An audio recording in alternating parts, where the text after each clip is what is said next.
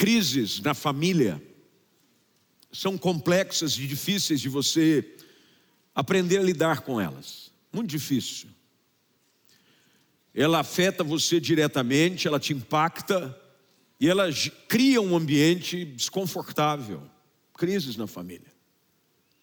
O texto fala de um homem de Deus, o profeta Eliseu, que chega à casa de uma mulher que tem um problema. O problema dela precede aquele que nós vamos conhecer, ou talvez você já conheça. O problema dela é que ela tinha um vazio dentro de casa. Aparentemente estava tudo bem. A Bíblia diz que ela era uma mulher rica. E aqui cai por terra toda a ideia de que dinheiro e posses é a solução para os nossos problemas. Não é. Sei de muita gente que tem muito dinheiro, mas não tem nenhuma paz. Tem muito recurso, mas não tem alegria. Tem imóveis, tem os melhores carros, veste as melhores roupas, mas a sua casa é um lugar de crise constante, falta algo. E esse era o problema dessa mulher. Ela havia se acostumado a viver com o que ela tinha. Ela tinha um sonho, ela tinha uma expectativa, ela tinha uma esperança, mas com o passar do tempo, as coisas não mudavam, nada acontecia. E a esperança dela foi ficando de lado. Até que este homem um dia passa por lá e ela, claramente, é uma mulher cordial, porque ela convida Eliseu para ir comer na sua casa. Convidar pastor para comer na sua casa é um ato de fé. Porque pastor come, gente. Pastor é um povo assim que gosta de. Eu já passei da minha época de comer assim com abundância. Hoje eu como menos. Mas pastor Mica está aí para mostrar que essa verdade ela é real.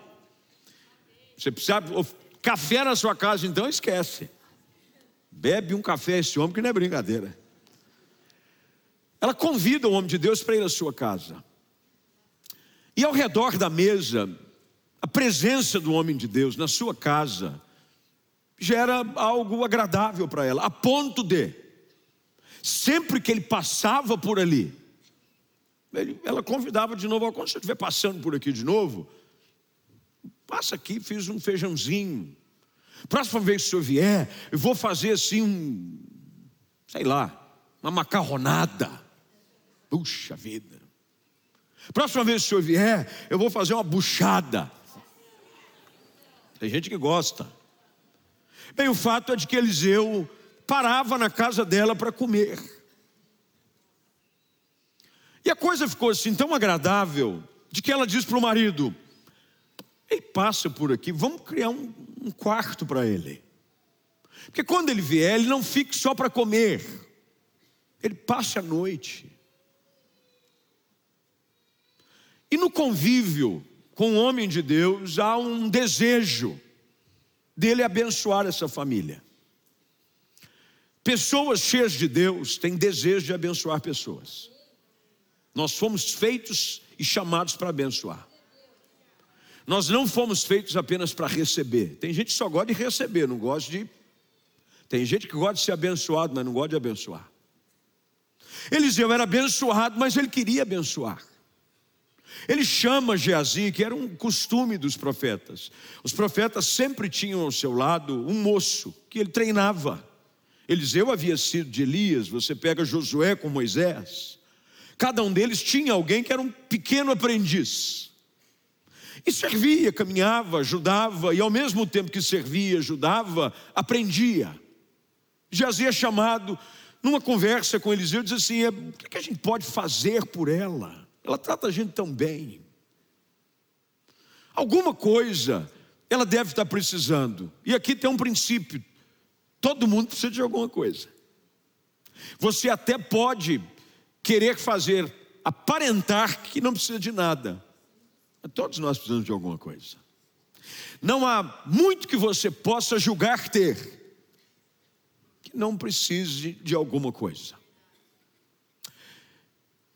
Eliseu chega e diz: Olha, está tudo bem, não precisa nada aí. Olha, articulação de Eliseu. Ele era um homem, como os profetas eram da época, muito bem relacionados com os reis e com os comandantes dos exércitos, porque o profeta era a voz de Deus. Ele representava a voz de Deus para o povo e para o rei, ele tinha livre acesso ao palácio. Ele disse: alguma coisa que eu possa pedir ao rei? Há alguma coisa que eu possa pedir em seu favor para o comandante do exército? E ela responde: Não. Minha família cuida de mim. A minha família cuida. Ela não diz só cuida, ela diz cuida bem de mim. Bem, Eliseu não se dá por satisfeito. Ele diz: tem alguma coisa aí. Há algo que a gente consiga fazer. E na conversa com o seu assistente, com o seu moço, Jazi, Jazi disse: Olha, eu notei que não tem criança em casa. Se tem uma coisa fácil de notar que não tem em casa, criança. Quando tem criança em casa, você entrou na casa, exato, tem criança aqui. Quem tem filhos pequenos sabe disso. É aqueles bibelozinhos que ficam na. Ó, você quer saber se tem criança numa casa? Sabe aquelas mesas que tem na sala de que botam os enfeites? Se não tiver nada, tem criança. Se tudo que tiver assim acessível, tiver acima de uma altura alcançável por uma criança, tem criança. Se tiver bagunça na casa, tem criança. Normal. Tem brinquedo para um lado, tem bola para um outro. Lá em casa, quando garoto, a gente gostava de chutar bola, gostava de futebol, e chutava a bola na parede do quintal. Ficavam as marcas, aquelas bolas de capotão de couro antiga. E assim molhava. Quando você chutava a bola e pegava na parede, ficava as marcas da goma, da bola, tudo na parede. Quando você chega num lugar, você percebe quando tem criança, mas também quando não tem. Tudo arrumadinho. Os vasos, tudo, do lugar o tapete devidamente arrumado, né, a louça toda lavada. Casa com criança, casa com criança, sempre tem louça a lavar, dispensa cheia. Com criança, difícil, com adolescente, impossível. É ou não é? Jazi notou, olha, eles não têm filhos. Notei que não tem filhos. E o marido dela já é velho, isso quer dizer, talvez ele não possa mais gerar filhos. Talvez não esteja no planos dele, talvez no dela. Então ele identifica que há uma crise dentro de casa. Há uma satisfação, mas não é verdadeira. Até que Eliseu vai até a mulher. E sem ela pedir, sem ela reclamar, Eliseu diz: Você vai ter um filho. Nessa mesma época, daqui a um ano, você vai ter uma criança no colo. A gente percebe aqui a reação dela sobre aquilo que foi dito: diz, não me dê falsas esperanças. O verso de número é, 15, 16, melhor dizendo, traz esse relato. Ele diz: Esse ano que vem, por esta época, você estará com o filho nos braços. Ele diz: Não, meu senhor. Por favor, homem de Deus, não me dê falsas esperanças. Eu queria parar aqui um minutinho. Às vezes nós achamos que não há jeito de sair dessa crise na família. É crise com os filhos, é algo que falta dentro de casa. É uma crise emocional que você já não tem esperança nenhuma. Você se acostumou com o sofrimento, você se acostumou com a falta de algo.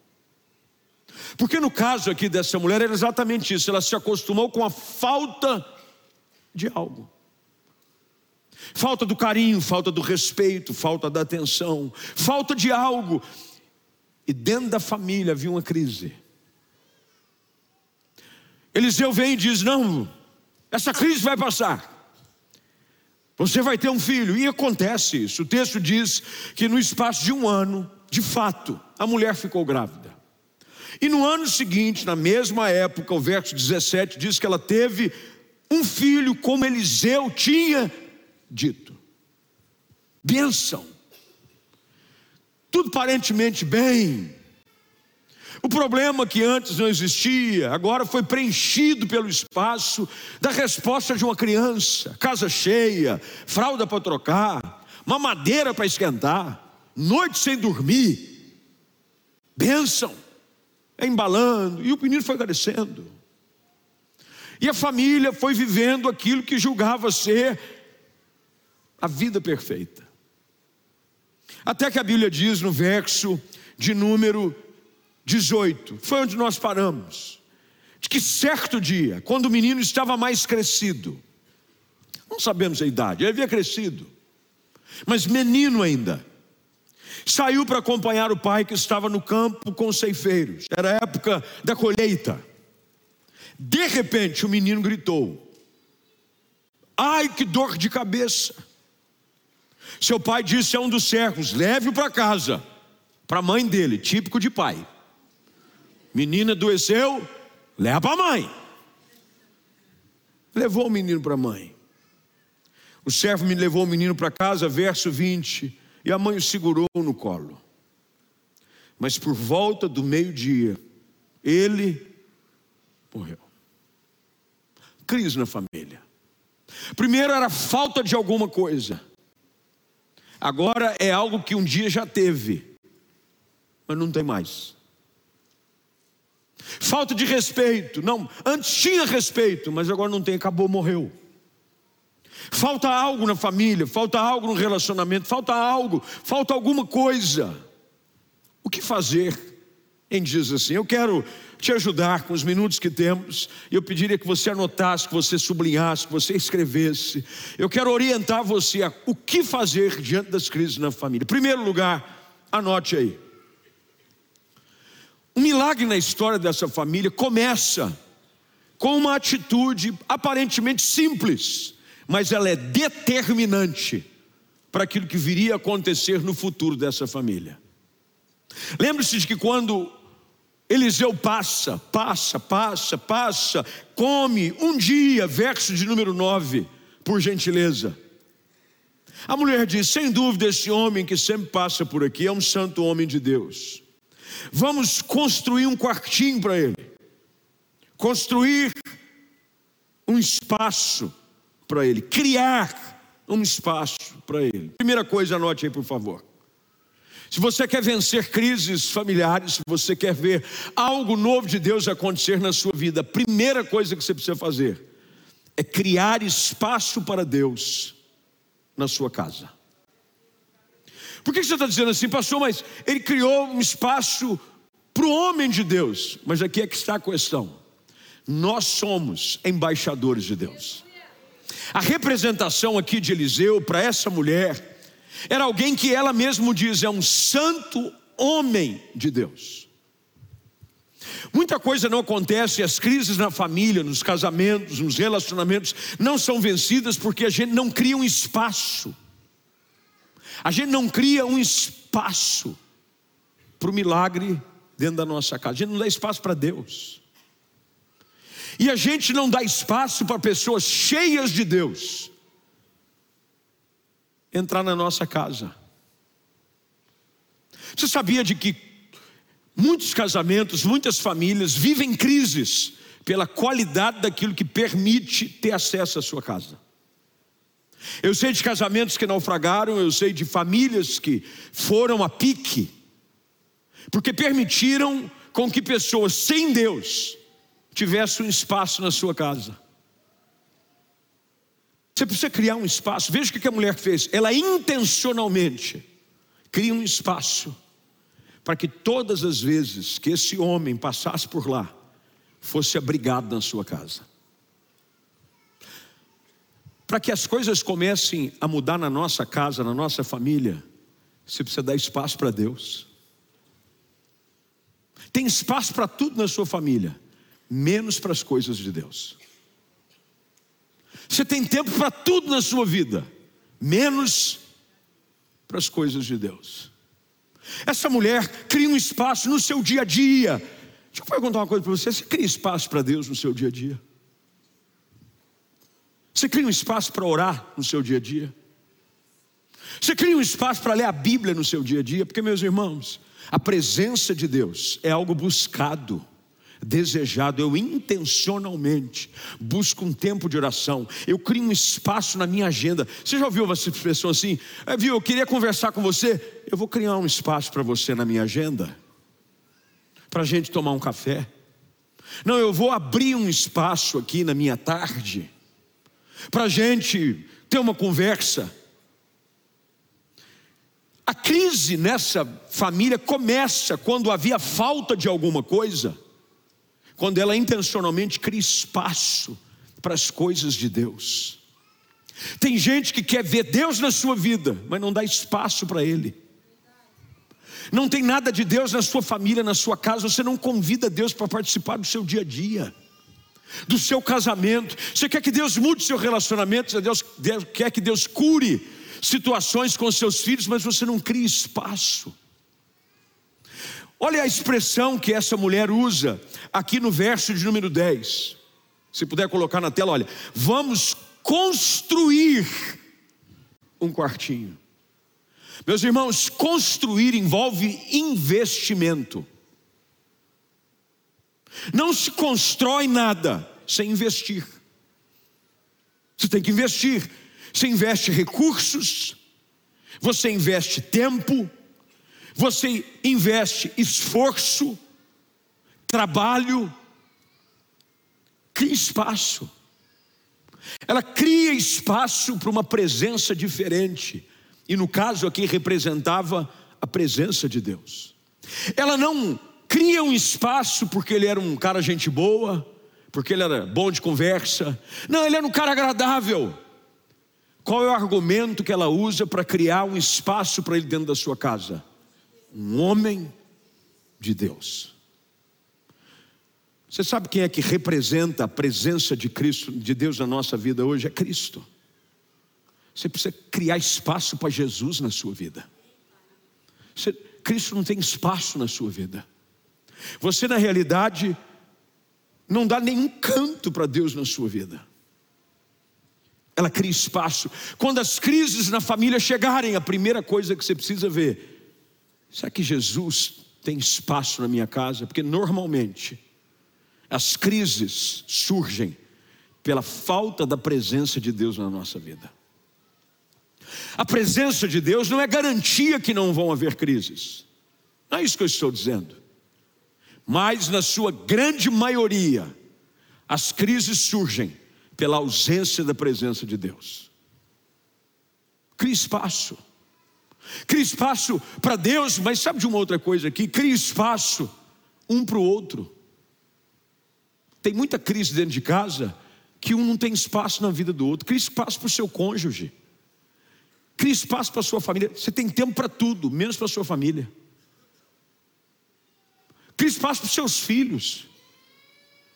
Eu fui segunda-feira, normalmente é um dia mais off, eu passei aqui no escritório, vim fazer algumas coisas.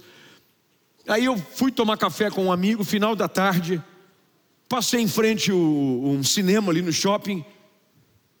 Vou chamar, mandei ter o grupo da família, todo mundo tem um grupo da família, né? Entrei no WhatsApp, grupo da família.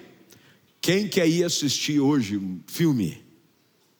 Só viu o dedinho, eu vou, eu vou, eu vou intencionalmente, criar um espaço. Muitas das crises na família, de relacionamento, distanciamento, acontecem porque você não criou espaço um para o outro. Cria espaço para Deus, mas também cria espaço para a sua família. A atitude dessa mulher de construir algo, ela constrói algo. O que você tem construído? Melhor dizendo, aquilo que você tem construído quem é que tem ocupado espaço? Do seu dia, da sua família. Você tem tempo para tudo. Tem tempo para os amigos, tem tempo para si, tem tempo para a internet, tem tempo para a série de Netflix. Mas você não tem tempo para Deus e não tem tempo para a sua família. Segunda coisa que a gente aprende aqui. A Bíblia diz que, por ela ter criado espaço para Deus, os milagres começam a acontecer. As pessoas não entendem isso, eu quero te ajudar a entender hoje, por favor. A bênção é uma consequência natural da presença de Deus na nossa vida. ela não pediu nada, mas porque a presença de Deus havia um espaço na sua casa, preparado para que aquele que representava a presença de Deus, a provisão veio. Ela não pediu nada, mas Deus que sonda e conhece o nosso coração, quando Deus está presente na nossa vida, Ele vai olhar para nós, Ele sabe aquilo que precisamos, e Ele vai intervir em nosso favor. Ela não pediu nada, Eliseu disse: não, porque eu estou aqui, quando Deus está presente na nossa vida, meus irmãos, Ele supra em Cristo Jesus as nossas necessidades. Quando a provisão veio, veio a provisão do filho, mas de repente, o menino morre. E aqui é um segundo segredo para você aprender a viver as crises da vida. Você precisa aprender a não desistir daquilo que Deus te deu. Não foi você que tomou, não foi você que buscou, foi Deus quem te deu. Essa criança, quem é que deu para ela? Deus. Sabe qual é o nosso problema? Nós desistimos facilmente das promessas de Deus na nossa vida. Desistimos da família, desistimos do casamento, desistimos do filho, desistimos de um sonho, desistimos. A Bíblia diz que esse menino morre. Olha o que ela faz agora. Verso de número 20 em diante. O menino, o servo leva o menino para casa, a mãe o segura no colo. Ele morre, verso 21. Ela o carrega para cima e o deita na cama do homem de Deus. O que, que ela faz? Ela leva o problema dela, figuradamente, para a presença de Deus. O espaço que eu criei para Deus na minha vida é o espaço onde eu vou poder recorrer sempre quando o problema acontecer. Ela não desiste. Tem gente que acontece alguma coisa, ah, para mim já deu. Tem gente que sonhou com uma família, sonhou com um filho, sonhou com um casamento, sonhou com coisas relacionadas à família. E só porque alguma coisa não saiu do jeito que você esperava, você desistiu. Ela não enterra o filho. Ela pega o filho e leva para o quarto do homem de Deus. Tem algo aqui representado. Naturalmente, o que você faz com os mortos? Você enterra. Dentro da cultura e da tradição judaica, é obrigatório você enterrar um morto dentro de 24 horas. Porque senão, dentro da lei mosaica, você é considerado impuro. Mas a atitude dela, ela não pega o filho e vai para o cemitério. Ela não pega o filho e diz, vai acionar a funerária. Ela não pega o filho e vai descobrir se tem jazigo, ou vai pedir para os funcionários abrirem uma cova. Ela pega o filho e vai para o quarto do homem de Deus. Ela está dizendo algo: eu não vou desistir daquilo que Deus um dia me deu.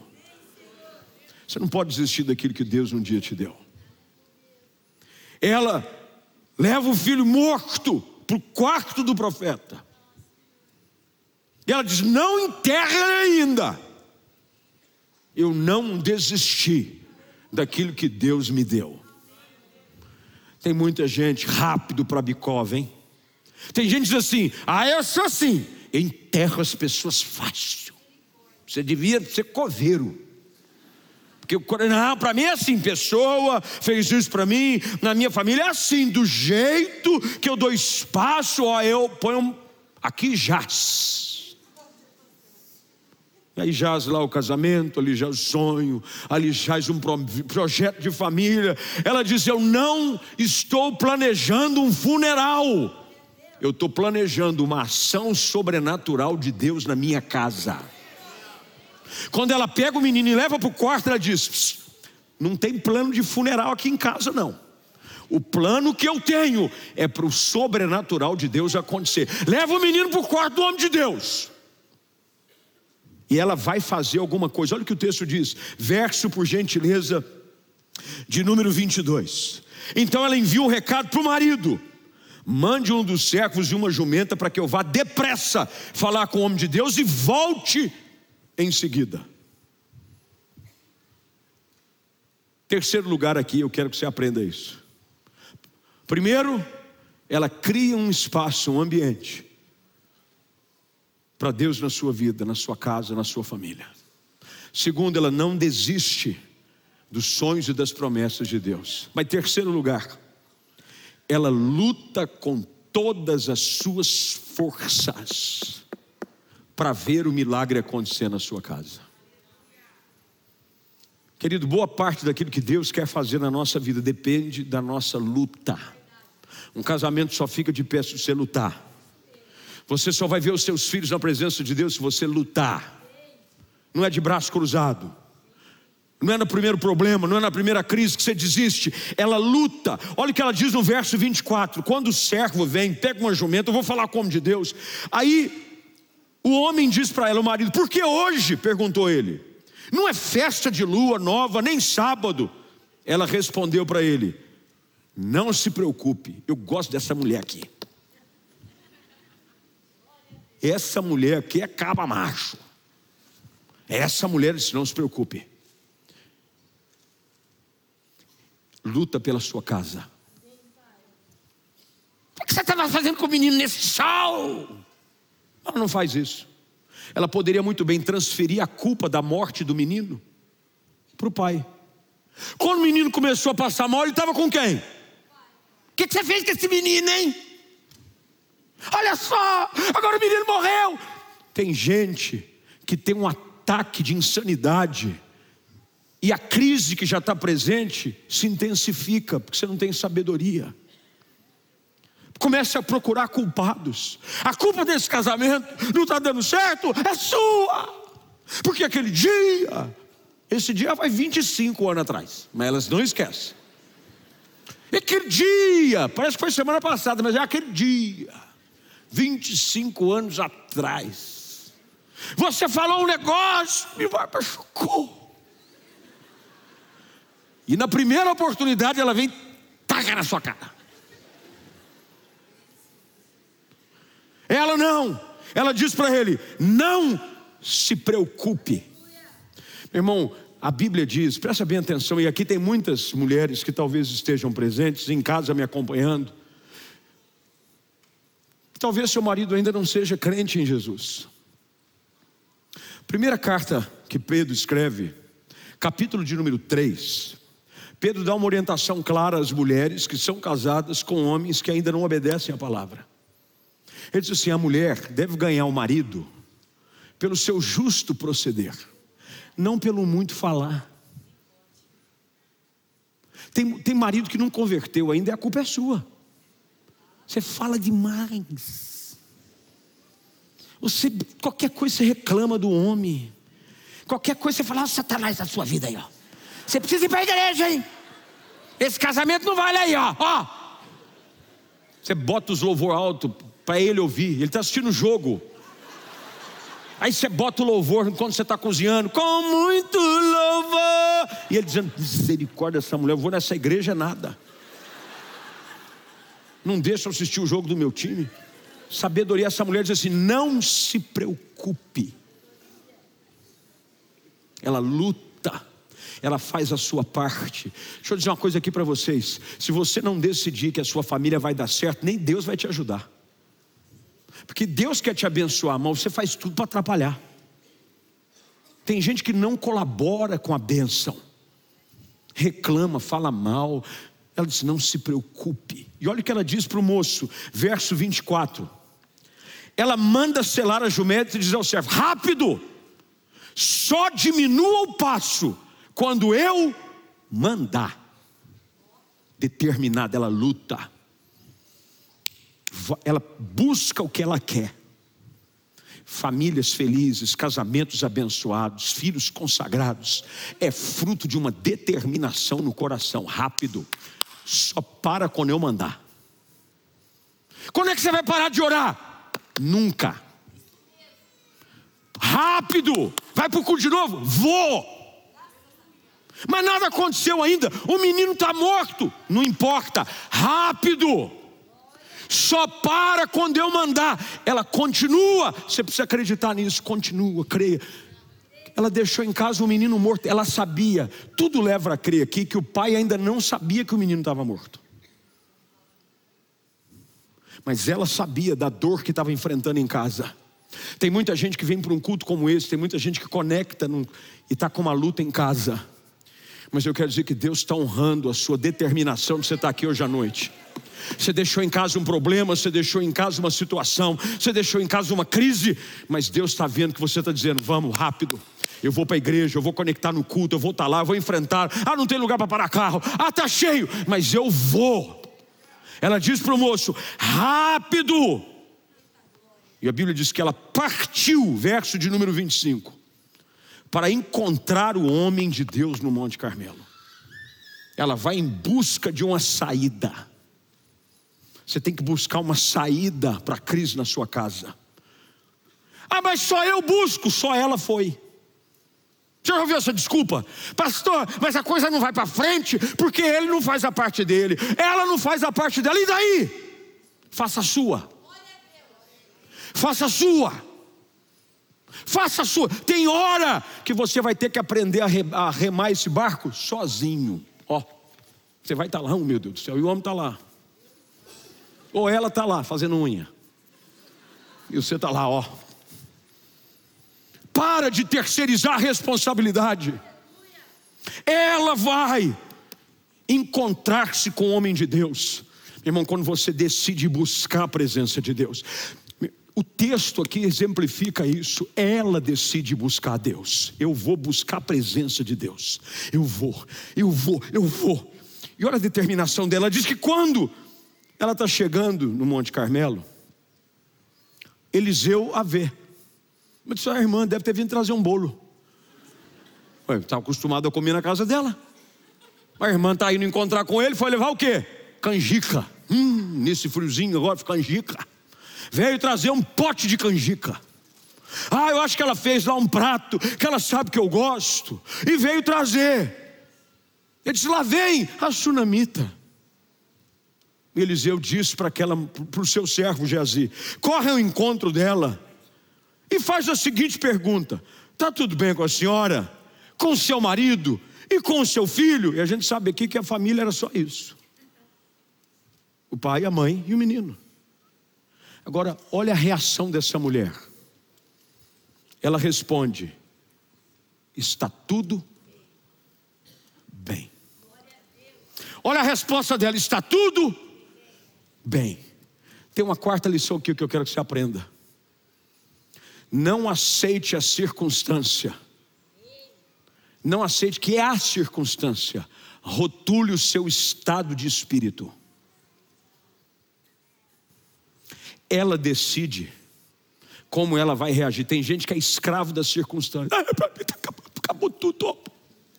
Ai meu Deus do céu, você não sabe, profeta. Eu gosto de gente que o mundo pode estar tá caindo, ele está assim, ó. Eu gosto de uns memes que às vezes quando o pessoal posta. O mundo está caindo. Tem um cara que uma vez, é, parece que um carro entrou num bar, alguma coisa assim, o cara estava comendo uma coxinha. O carro descontrolado atropela quem está na calçada, invade o bar. O cara está com a coxinha. Ó. O mundo está caindo lá fora. Está tudo bem. Sabe por quê? Você tem que aprender na presença de quem você vai levar os seus problemas. Você fica aí desfilando como se fosse um coitado. Todo mundo olha para a sua vida, você fica prostrado. Está tudo bem. Quem olha você assim hoje, acha que não tem problema nenhum. Fala a verdade. Você posta lá no Instagram e fala, rapaz, que coisa boa, isso aí está uma maravilha. Olha que maravilha, olha esse filtro que ele usou. É ou não é? Santo filtro nosso de cada dia. É ou não é, gente? Um filtro, está pleno, está tudo bem? Ela responde: está tudo bem. Ele está morto, mas está tudo bem. Meu marido ficou lá no campo, preocupado com o menino. Ele nem sabe, talvez, que o menino está morto em casa, mas está tudo bem. ela parece que incorpora aqui aquilo que Paulo escreveria lá no Novo Testamento, na sua segunda carta aos Coríntios, no capítulo 5, verso 7. Eu ando pela fé, não pelo que eu vejo. Está tudo bem. O mundo está caindo, está tudo bem. Mas como é que é? Está tudo bem. Dentro dela ela sabia. O menino está morto, mas ela não chega. Cadê o profeta que precisa dizer umas coisas para ele? Eu falei para ele. Ela não fica colocando em rede social. Porque tem gente que quando o problema chega, ele vai para os Facebook da vida, ele vai para o Instagram. E ele começa a postar as coisas. Vai para o TikTok. Tem uns Eu estou lá no TikTok também, irmão. Vai lá que nós estamos agarrados no TikTok. Virei um TikToker agora. Já faz tempo, mas só tem coisa boa. Tem gente que vai lá e fica escravo das suas emoções, dos seus sentimentos, dos seus pensamentos. Antes está tudo bem. Eu creio que essa declaração dela é uma declaração de fé. Tudo ao seu redor está querendo dizer: tua família não está bem, mas está tudo bem. Está tudo bem. Está tudo bem. Há um hino que a gente canta e ele, ele foi traduzido para o português como Sou Feliz sou feliz. Mas a história desse hino, ela é triste, porque um homem manda a sua esposa com suas filhas para a Inglaterra, ele está nos Estados Unidos. Eu acho que é esse a, a não sei se ia e voltava, bem, mas é mais ou menos assim. E um naufrágio faz com que as meninas morram. E quando chega na outra costa, a, a mulher dele manda uma mensagem: Só eu sobreviver. Ele pega um navio para encontrar-se com a sua esposa e no local exato aonde aconteceu o naufrágio, Deus dá a ele esse hino que diz: It is well, quer dizer, está tudo bem, está tudo bem com a minha alma.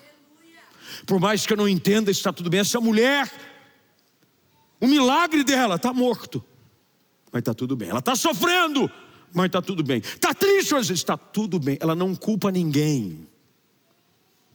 Para de buscar culpados. Para de procurar culpado.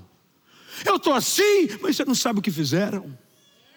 Eu sou assim, mas me enganaram. Eu não pedi nada para Deus. Não, ela diz: Deus prometeu. Ah, ele vai cumprir. Ah, ele vai cumprir. Eu não pedi filho nenhum. Tanto que esse é o discurso dela verso de número 30. A mãe do menino diz: Tão certo como vive o Senhor, e tão certo como a sua própria vida, não voltarei para casa se o senhor não for comigo. Determinada em ver o milagre acontecer na sua casa. Eliseu tenta dar o jeito dele, pega o cajado dele, fala assim, pega o cajado, vai lá, põe sobre o menino põe o cajado do menino. Jesus volta. Nada, profeta. O menino está morto.